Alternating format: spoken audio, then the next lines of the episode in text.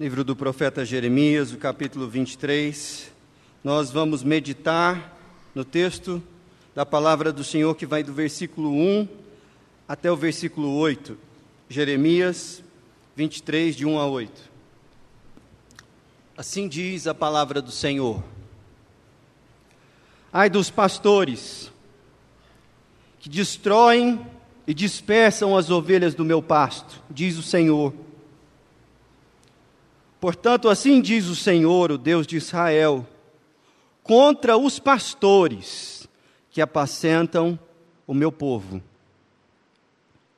Vós dispersastes as minhas ovelhas e as afugentastes e delas não cuidastes. Mas eu cuidarei em vos castigar a maldade das vossas ações, diz o Senhor. Eu mesmo recolherei as restantes das minhas ovelhas, de todas as terras para onde as tiver afugentado, e as farei voltar aos seus apriscos, serão fecundas e se multiplicarão. Levantarei sobre elas pastores que as apacentem, e elas jamais temerão, nem se espantarão nenhuma delas faltará, diz o Senhor. Eis que vem dias, diz o Senhor, é que levantarei a Davi um renovo justo, e rei que é, reinará e agirá sabiamente, e executará o juízo e a justiça na terra. Nos seus dias Judá será salvo, e Israel habitará seguro. Será este o seu nome, com que será chamado Senhor Justiça Nossa. Portanto, eis que vem dias, diz o Senhor, em que nunca mais dirão, tão certo como vive o Senhor, que fez subir aos filhos de Israel da terra do Egito, mas tão certo como vive o Senhor, que fez subir, que trouxe a descendência da casa de Israel da terra do norte, de todas as terras para onde os tinha arrojado e habitarão na sua terra. Essa é a palavra do Senhor. Vê se soa você familiar. Creio em Deus Pai Todo-Poderoso, Criador dos céus e da terra, e em Jesus Cristo, seu único Filho, nosso Senhor que foi concebido pelo Espírito Santo, nasceu da Virgem Maria, padeceu sob poder de Pôncio Pilatos, foi crucificado, morto e sepultado, desceu ao reino dos mortos, ressuscitou ao terceiro dia, subiu aos céus e está sentado à direita de Deus Pai Todo-Poderoso, de onde há de vir a julgar os vivos e os mortos creio no Espírito Santo, na Santa Igreja Católica, isso é, na Igreja Universal, na comunhão dos santos, na remissão dos pecados, na ressurreição do corpo, na vida eterna. Amém. Amém. Esse é o credo apostólico. Talvez a mais antiga formulação de confissão de fé da cristandade. A tradição cristã atribui esse credo à década de 50 aproximadamente da era cristã. E o mais curioso sobre essas definições, essas, essa confissão de fé, é que se você for numa igreja católica romana, numa igreja presbiteriana, numa igreja anglicana, numa igreja ortodoxa, você pode ouvir isso sendo dito como confissão de fé durante a liturgia. Esse é um credo que revela as questões mais elementares da nossa fé. E a partir dele, eu gostaria de destacar que, apesar de existirem diferentes tradições cristãs, existem elementos da fé cristã que unem todas elas. E eu gostaria de destacá-los hoje na reflexão desse texto. em memória ao legado da reforma protestante. Isso porque eu acredito sinceramente, não estou sendo nem um pouco cínico ou politicamente correto, de que todas as tradições cristãs deveriam e têm bons motivos para celebrar o legado da reforma. E alguém poderia questionar, falar assim, mas eu duvido que pessoas, por exemplo, católicas romanas possam fazer isso. E se eu conseguir é, ser claro nessa noite na exposição desse texto, você verá que não é o caso. Que todos nós temos bons motivos para celebrar o legado da reforma. E eu nem de longe aqui quero soar ecumênico, porque quem me conhece e já conversou um pouco comigo sabe que de fato não há traço de ecumenismo na teologia que eu e essa igreja professam. Mas quando nós voltamos os nossos olhos para a palavra de Deus, nós percebemos que, a partir desse texto, por exemplo, o legado da reforma nos traz à memória algo que nós nunca deveríamos esquecer. Ele também remonta o nosso coração a algo que nós sempre devemos agradecer. E por fim, nos dá algo pelo qual ansiar. E nesse sentido, eu creio que esse texto vai nos ajudar a entender isso. O texto de Jeremias que eu li é um texto muito duro. O profeta Jeremias é um profeta que chama Israel, o povo de Deus, a atenção em vários momentos. E esse texto aqui é um dos textos mais duros do texto de Jeremias, e ele é endereçado não somente ao povo, mas especialmente à liderança do povo. Se você continuar no capítulo 23, a partir do versículo 9, que nós não lemos aqui, você vai ver que Jeremias bate duro nos profetas e nos sacerdotes do povo de Israel, denunciando o seu pecado, seu distanciamento da palavra, sua corrupção e a sua disposição, consciente ou não, de fazer o povo tropeçar. E, gente, não é brincadeira, não. Quando eu, como pastor, leio esse texto aqui, eu tremo.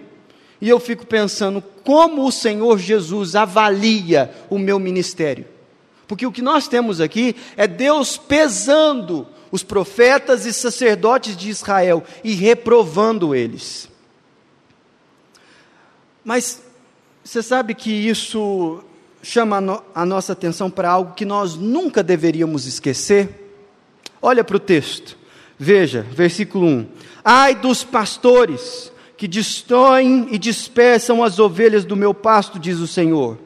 E ainda no final do versículo 2 diz o seguinte: Vós dispersastes as minhas ovelhas, e as afugentastes, e delas não cuidastes. Há uma denúncia aqui.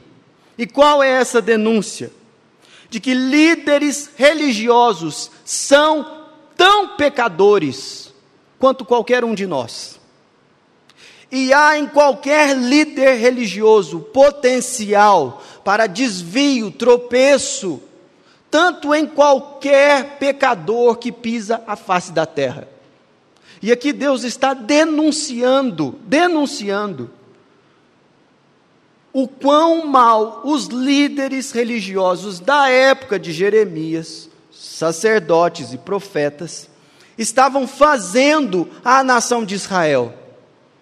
É claro que num contexto teocrático, isso também se aplicava ao rei que era magistrado civil para reger o povo de Deus sob o mandato da lei do Senhor, que deveria funcionar como a constituição do Estado de Israel.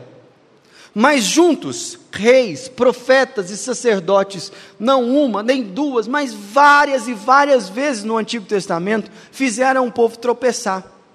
Mas aqui a linguagem de Jeremias, ela se conecta e dá mais atenção a líderes religiosos, aos sacerdotes e aos profetas. E ele bate doído. Mas veja que não é uma voz profética, a voz do profeta Jeremias, que está denunciando os desvios da religião judaica daquele tempo. Perceba que Aqui é o próprio Deus, por boca de Jeremias, dizendo: Eu estou insatisfeito com vocês.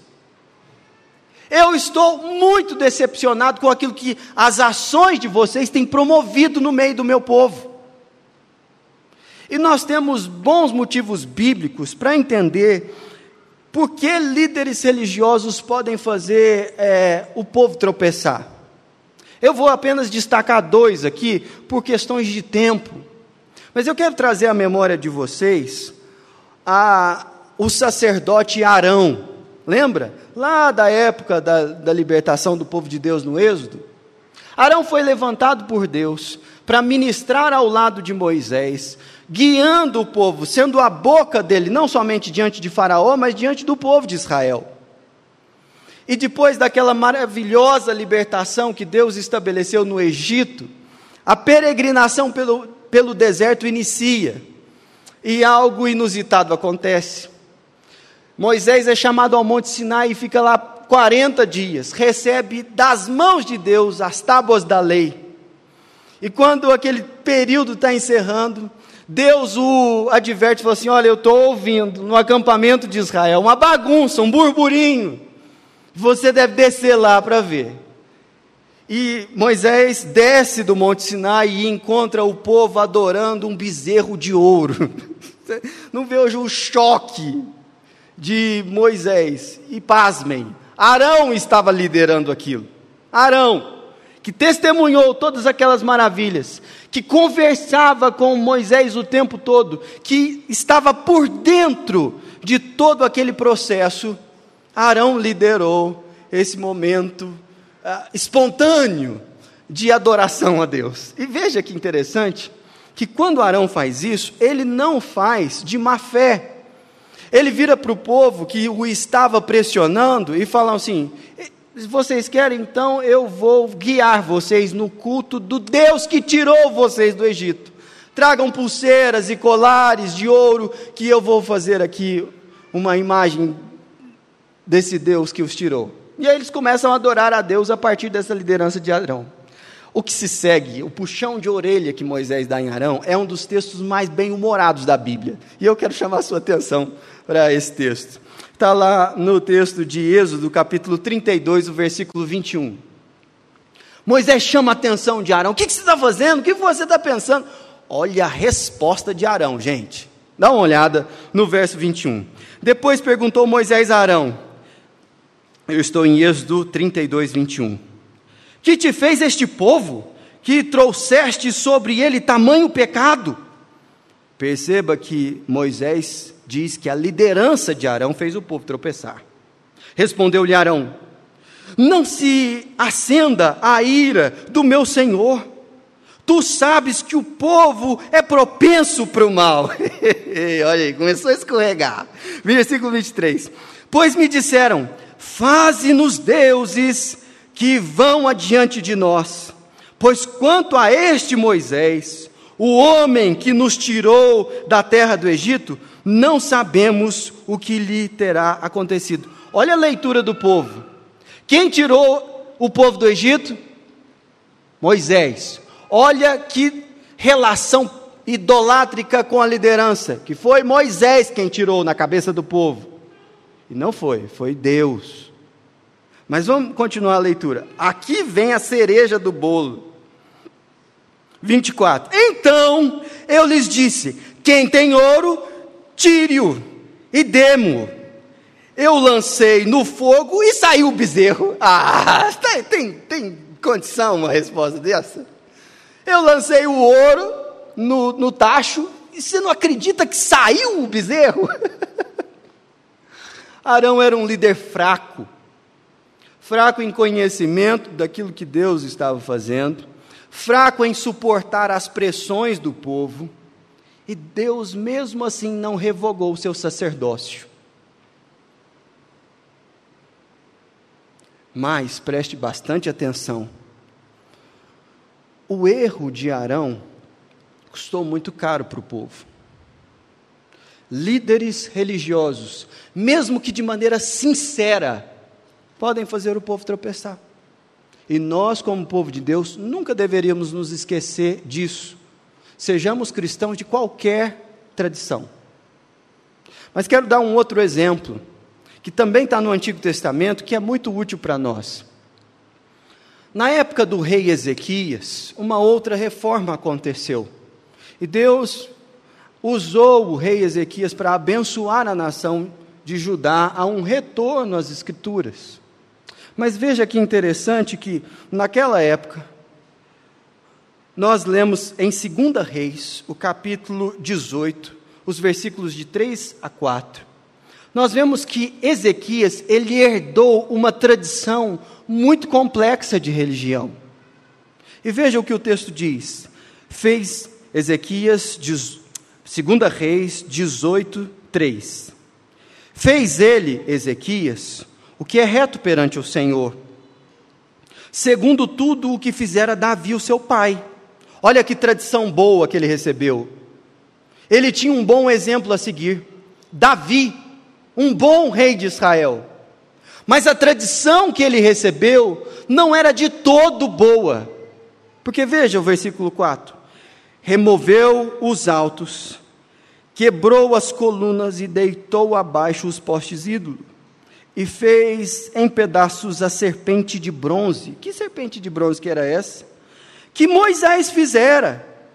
Porque até aquele dia os filhos de Israel lhe queimavam incenso e lhe chamavam Neustã. Olha que coisa interessante. Deus no passado fez algo maravilhoso, apesar da rebeldia do povo. Porque em um dia de murmuração, o texto de Números, o capítulo 21, diz que serpentes abrasadoras, enviadas por Deus como castigo à murmuração do povo, começaram a picar as pessoas. E aí Deus estabeleceu, ao mesmo tempo que um castigo, um caminho para a redenção. E falou para Moisés: construa aí, forge uma serpente de bronze, coloque ela sobre uma estaca, e todo aquele que olhar com fé para a serpente e crer na minha palavra será curado. Deus fez isso, o povo foi abençoado, aprendeu uma lição. Só que aquilo se tornou um amuleto uma relíquia que foi guardada de geração em geração. E uma coisa boa que Deus fez no passado se tornou uma pedra de tropeço para a próxima geração. Líderes pecam porque nem sempre sabem interpretar de maneira adequada a tradição que recebem. Não quer dizer que a tradição é ruim, pelo contrário, a tradição é uma bênção, mas ela sempre deve ser avaliada a partir daquilo que Deus deixou como regra no meio do seu povo. E foi este o parâmetro que Ezequias usou para ver o que ele deveria fazer. Preste bastante atenção.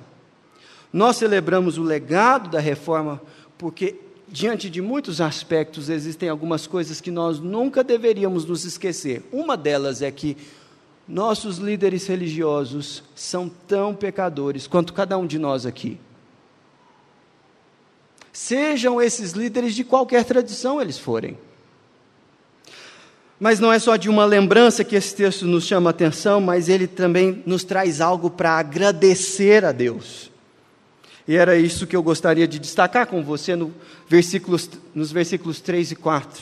Veja o que o texto diz: Eu mesmo recolherei o restante das minhas ovelhas, de todas as terras para onde as tiver afugentado, e as farei voltar aos seus apriscos. Versículo 4: Levantarei sobre eles pastores que as apacentem. Meus irmãos, nós temos motivos para agradecer a Deus quando olhamos para a história do povo de Deus, porque de fato, o próprio Deus é quem preserva a igreja. E eu vou repetir isso.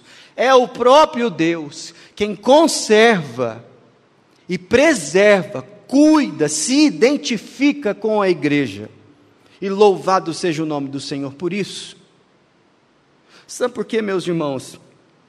Nós temos um Deus que pessoalmente se encarrega de purificar a sua noiva e de prepará-la para aquele dia santo e maravilhoso. Quando eu leio textos como o texto de Atos capítulo 22, quando Paulo pela segunda vez das três que ele narra a sua conversão, no no texto de Atos, eu fico encantado, não canso de ler, de Paulo dar o seu testemunho da seguinte forma: Eu persegui a igreja de Jesus, eu tinha cartas para manietar judeus que confessavam o nome de Jesus, para açoitá-los, e fui responsável pelo apedrejamento de um diácono da igreja. Mas sabe de uma coisa?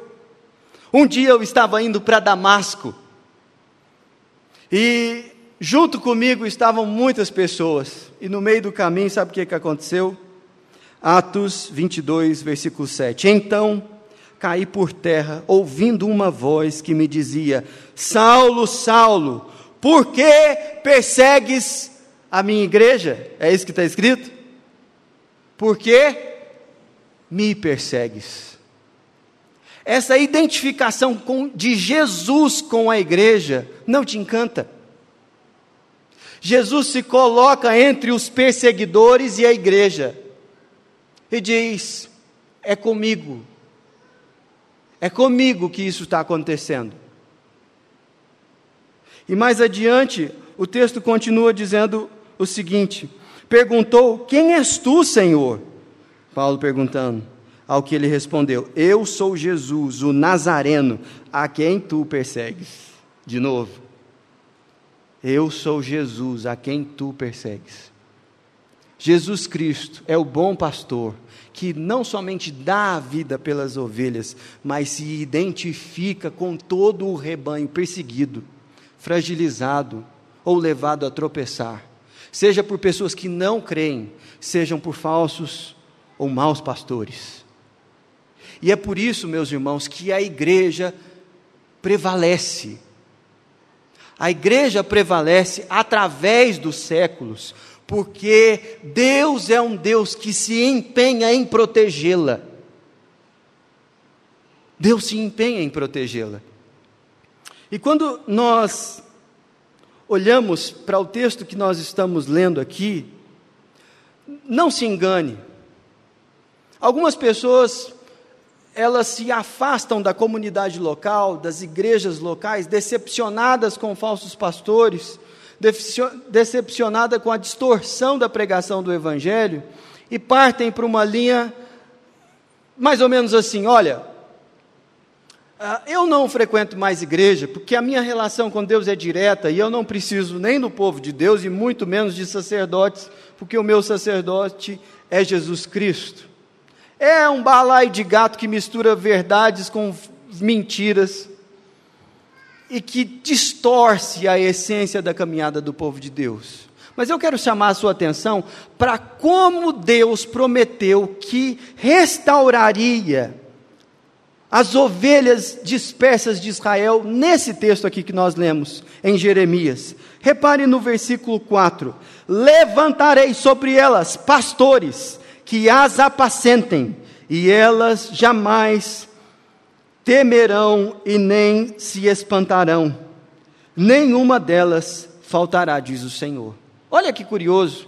Ao mesmo tempo que Deus diz que pessoalmente Ele cuida do seu rebanho, Ele reafirma o fato de levantar pessoas para fazer isso.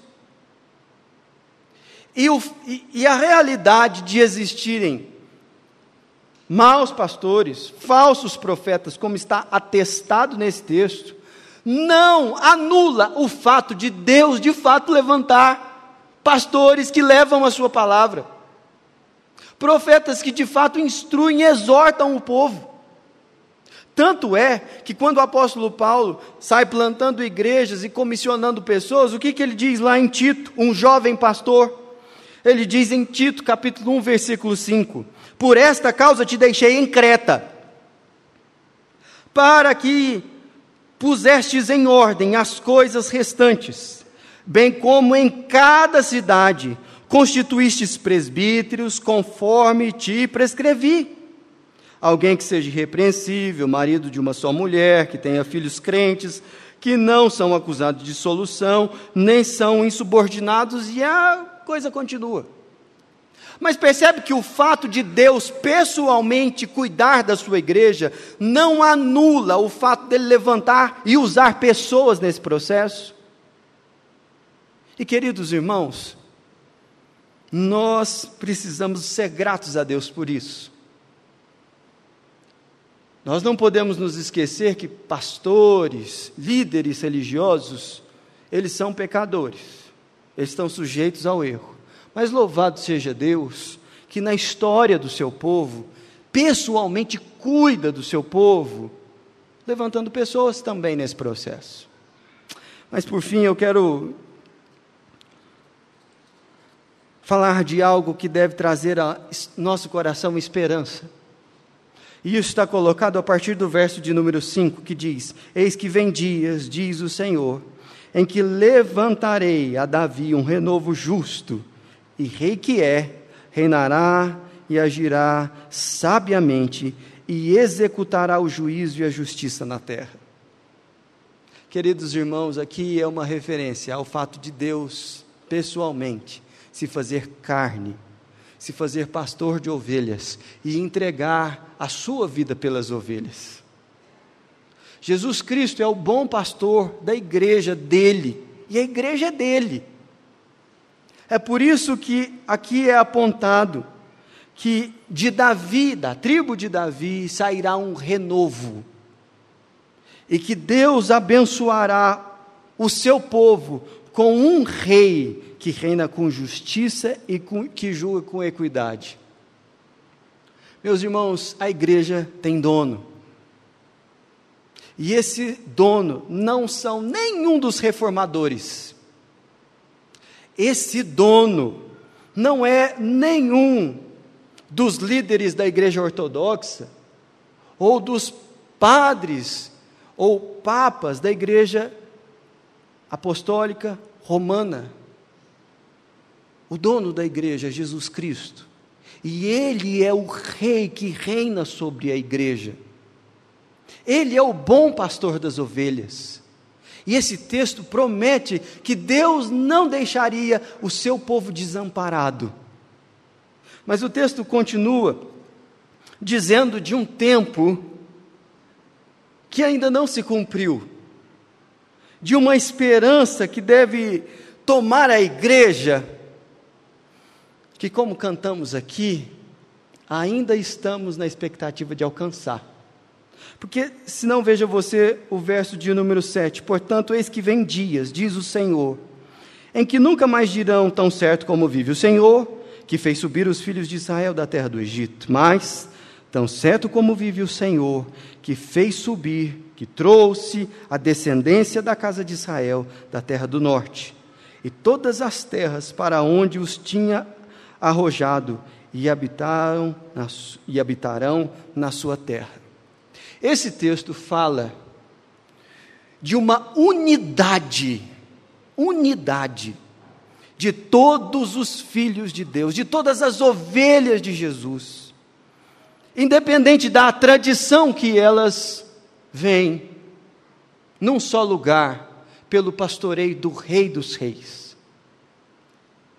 fala de uma unidade que hoje a igreja reformada não tem. Fala de uma unidade que as diferentes tradições do cristianismo não têm. Fala de uma unidade que o ecumenismo não pode produzir. Fala de uma unidade que um dia será concreta. Louvado seja o nome do Senhor. E veja que o texto ele diz que essa igreja um dia estará reunida. E eu suspeito, sinceramente, de que esse dia seja uma referência ao texto que abriu esse culto. E nós vamos encerrar esse momento de meditação voltando a ele. Abra sua Bíblia em Apocalipse capítulo 7. E nós vamos ler em uma só voz.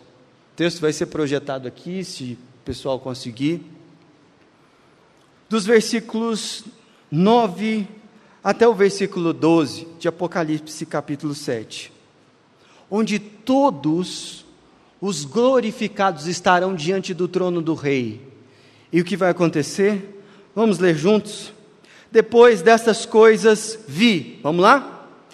Eis que grande multidão, que ninguém podia enumerar, de todas as nações, tribos, povos e línguas, em pé diante do trono e diante do Cordeiro, vestidos de vestiduras brancas, com palmas nas mãos e clamando em grande voz, dizendo: Ao nosso Deus, que se assenta no trono e ao Cordeiro pertence a salvação. Todos os anjos estavam em pé, rodeando o trono, os anciãos e os quatro seres viventes, e ante o trono se prostraram sobre o seu rosto e adoraram a Deus, dizendo: Amém. O louvor, a glória, a sabedoria e as nações de graças, e a honra, e o poder, e a força sejam ao nosso Deus, pelos séculos dos séculos. Amém. Olha que maravilhoso. Glória a Deus. E eu fico pensando que nesse momento, cristãos de diferentes tradições vão cutucar um do lado do outro e vão falar assim: Eu não te falei que seria assim? E aí os pré-milenistas vão abraçar os amilenistas e vão falar: Te falei que era assim? Meus irmãos, essa é a esperança que o povo de Deus carrega.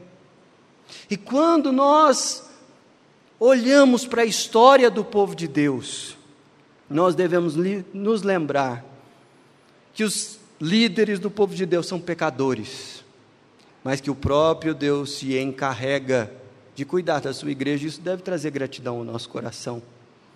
E que nós temos uma só esperança, de que um dia estaremos diante do trono do dono da igreja, do rei da igreja, daquele que deu a sua vida pela igreja. Nesse sentido, eu gostaria de encerrar esse nosso momento de reflexão aplicando essa palavra a quatro públicos diferentes que podem estar aqui ou nos acompanhando pela internet.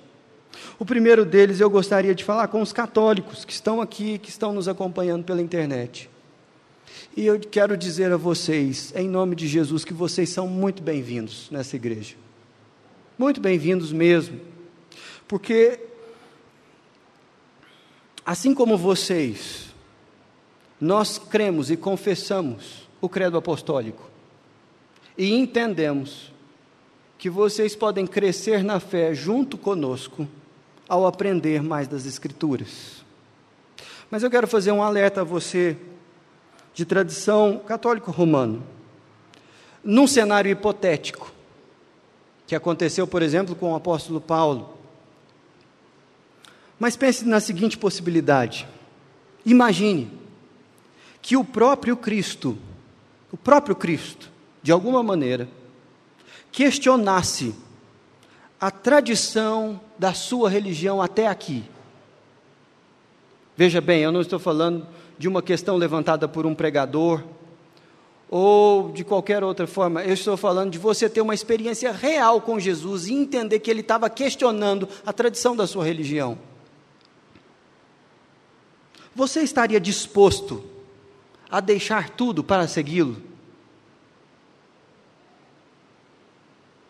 Foi isso que um dia, em outra religião, aconteceu com um fariseu chamado Nicodemos. Ele era um alto sacerdote e ele decidiu deixar tudo para seguir Jesus. A questão que eu faço a você é: você estaria disposto a isso? Eu quero também falar com pessoas que entendem que têm uma teologia reformada, que, que estão aqui ou que estão nos acompanhando. E eu queria chamar você a avaliar o seu próprio coração e a se arrepender de um possível orgulho que esteja aí. Eu quero que você avalie o seu coração na disposição que você tem de criticar outras igrejas que não a sua, de maldizer outros cristãos que não têm o suposto esclarecimento doutrinário que você julga ter. E a minha questão é, é a seguinte: quando é que foi que a sua boa teologia deu a você o direito de ser uma pessoa maldizente, fofoqueira, ou zombadora da fé alheia. Pense nisso.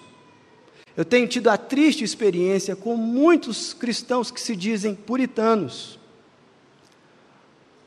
mas que não são piedosos na maneira como lidam com pessoas que não creem exatamente, estritamente como eles creem. Isso não é verdadeira piedade. Eu quero falar também com os evangélicos. Você que é de uma outra igreja, do movimento evangélico, seja de uma igreja emergente, seja, não sei, você se considera evangélico. Deixa eu te fazer também uma pergunta. A origem da sua religião foi um movimento reformista na igreja cristã, de apego à palavra e de regra de fé e prática. A pergunta que eu te faço é: há quantos anos você é discípulo de Jesus? Você verdadeiramente conhece a Bíblia, a palavra do Senhor? Ou o exercício da sua religião não tem feito você se aprofundar no conhecimento do Senhor? A igreja evangélica do Brasil precisa de uma reforma tão ou mais urgente do que o cristianismo vivia no século XVI. E você deveria se atentar para essa necessidade. Por fim, eu quero falar com você que tropeçou nessa transmissão, não está aqui dentro, mas se considera discípulo de Jesus, mas não é membro de igreja nenhuma. Afinal de contas, esse negócio de igreja só tem. Calma, eu quero também fazer você uma reflexão. Embora a igreja tenha muitos problemas, você já parou para pensar que Deus não tem um plano B? Deus não tem um plano B. Eu nunca vi um cristão cheio do Espírito Santo que não valorizasse a igreja local. E você que está machucado pelos abusos de um lobo vestido de cordeiro, de alguém que explorou você, ou te fez mal na sua caminhada de fé, eu queria te dizer que Deus é quem se identifica com a sua dor, mas é Ele também que te estabelece um caminho de cura, e esse caminho de cura não é individual, individualista, ele é comunitário. Por isso, volte a congregar, em nome de Jesus. Vamos orar? A igreja tem dono e esse dono é Jesus. Você gostaria de se entregar a Ele? Você quer reconhecer com gratidão que Ele tem cuidado de você e do seu povo? Senhor Jesus, nós, como teu povo nessa noite, queremos te agradecer, porque apesar de vivermos, ó Deus, num contexto em que líderes religiosos que desprezam a tua palavra possam emergir em qualquer tradição cristã. Nós te louvamos, porque o Senhor pessoalmente cuida da tua igreja. Nós te agradecemos, porque o Senhor, ao longo da história, tem levantado homens e mulheres para abençoar a igreja do Senhor e nós te pedimos, tem misericórdia de nós, porque nós não somos melhores do que nenhuma geração que veio antes de nós. E te pedimos, ó Deus, tem misericórdia do teu povo. Senhor, sabemos que a experiência da religião pode ser muito dolorosa, traumática, mutiladora, quando experimentada longe da tua graça. Mas nós te pedimos cura no nome de Jesus. O Senhor que levou sobre si as nossas dores, restaura, Senhor, as feridas do teu povo. Como o bom samaritano, derrama do teu óleo sobre as nossas feridas e leva-nos, ó Deus, para um lugar de descanso. Senhor, muito obrigado, porque o Senhor tem usado pessoas de diferentes tradições religiosas na fé cristã para abençoar o seu povo. E nós clamamos, ó Deus, que o Senhor levante no meio dos nossos irmãos aqui uma geração de homens e mulheres comprometidos com aquilo que o Senhor quer promover na igreja. Abençoa, Senhor, essa igreja, abençoa a igreja do Brasil com a tua presença. E Pai, se alguém no nosso meio, ou então acompanhando essa, essa transmissão, quer nesse momento, ó Deus, encantado e na expectativa daquele dia maravilhoso em que estaremos juntos, participar dessa santa congregação, que o Teu Espírito Santo mostre que de fato nós só temos um pastor, e que, ó Deus, a Tua igreja é uma só, e um dia estará reunida diante da tua presença. Senhor, até que esse dia chegue, nós clamamos a tua bênção sobre nós e a fazemos em nome de Jesus.